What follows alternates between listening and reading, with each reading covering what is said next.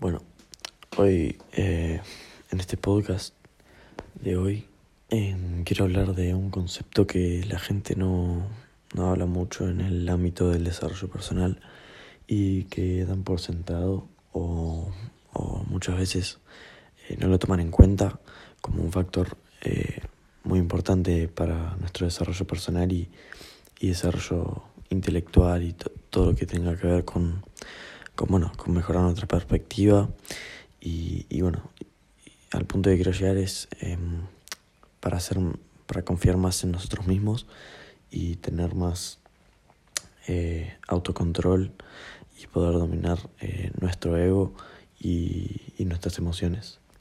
Bueno, de lo que hablo eh, es que el desarrollo personal puede ser un arma de doble filo, porque está bien, vos eh, Puedes meditar todos los días, puedes eh, darte duchas frías, puedes eh, estar haciendo deep work por 40.000 horas, todo lo que quieras. Ahora, el día que rompas, igualmente pasa con el nofap.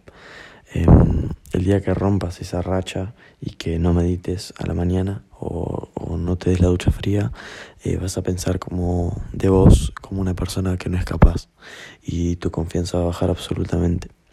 De la misma manera en el NoFap, como dije anteriormente, pasa porque vos eh, cuando rompes el, la racha eh, decís, oh, me siento como el ojete y ahora no, no tengo confianza en mí mismo porque rompí todo el trabajo que hice durante, qué sé yo, 90 días que, que hiciste. Pero bueno, eh, al punto que quiero llegar es que muchas veces eh, existe este concepto en los seres humanos que es el autosabotaje y es eh, el concepto que, que, nos hace pensar de nosotros mismos como si no fuésemos capaces de, de, lograr algo que nos propongamos, por así decirlo. Y pasa porque no tenemos el control emocional para decir, bueno, o sea, no medité, pero todos los días que medité, ¿eso qué pasa? Eso no desaparece. Todo eso que hice me está haciendo dar resultados hoy y esos resultados los estoy viendo reflejados en mi día a día y porque no haya meditado hoy no va a cambiar nada. Eh, a ver, si no lo haces por paja es distinto porque ahí sí te estás demostrando vos que, que no tenés disciplina. Pero si, dadas las circunstancias, no tenés el tiempo de hacerlo, puedes uh, utilizar esta herramienta que es eh, la de tener confianza en vos mismo y darte cuenta de que todas las veces que pudiste meditar eh, lo, lo hiciste y que no dejaste la oportunidad de lado solamente porque no tenías disciplina. Eh, pero bueno, eh, también esto sirve para muchas otras cosas que van más allá de meditar o no meditar. Pero um, en el día a día nosotros eh, basamos nuestra confianza en nosotros mismos en cuántas cosas conseguimos. Y esa perspectiva eh, nos hace ver, em, nos hace vernos a nosotros mismos como el resultado de em, resultados externos a nosotros mismos. Entonces, eh, no nos sentimos eh, confiados en nosotros mismos porque eh, dependemos de algo externo. Y si dependemos de algo externo, nunca vamos a ser completamente felices o completamente, sí, felices. Eh, pero al punto que quiero llegar es que muchas veces eh, por cosas externas decimos, bueno, ahora somos más exitosos o tenemos el, el valor o el coraje para hacer las cosas que antes no nos animamos porque no teníamos esa, ese valor que, que nos habíamos garantizado antes. Pero una vez que, que te das cuenta de que las cosas externas no te pueden definir, eh, te das cuenta de que muchas cosas que tenés hoy son eh, bueno, externas a vos que, y que algún día vas a dejar de tenerlas. Y cuando dejes de tenerlas, te vas a dar cuenta de que o, o vas a aprender a, a ser vos mismo y, y aprender a tener confianza en vos mismo, porque en definitiva cualquier persona puede o tirarnos para abajo o tirarnos para arriba. pero mm, en realidad somos nosotros mismos los que potenciamos esa, esa actitud de las personas ante nosotros. O sea, si una persona viene y me da un consejo, yo puedo tomarlo para bien o tomarlo para mal.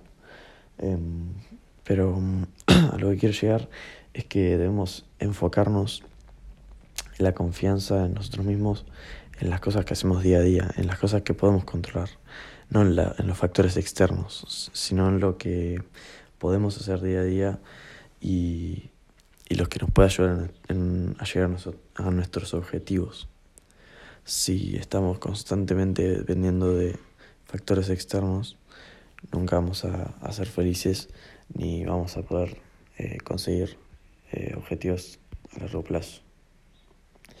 Em, porque al final, em, cuando empieces a fracasar, porque en algún momento, eh, cuando más aprendes es cuando más fracasas, em, cuando empieces a fracasar, vas a darte cuenta de que no tenés fuente de confianza. O sea, ¿de dónde vas a sacar la confianza ahora si no estás cumpliendo tus objetivos? Entonces, de lo que trata eso es eh, darte una reserva de autoconfianza para que en esos momentos en los que em, no tengas confianza puedas em, tenerla y poder usarla a tu favor como combustible para volver y ser cada vez mejor. Pongamos un ejemplo así muy burdo que quiero conectar, que es por ejemplo cuando, cuando los animales eh, tienen que juntar comida para el invierno.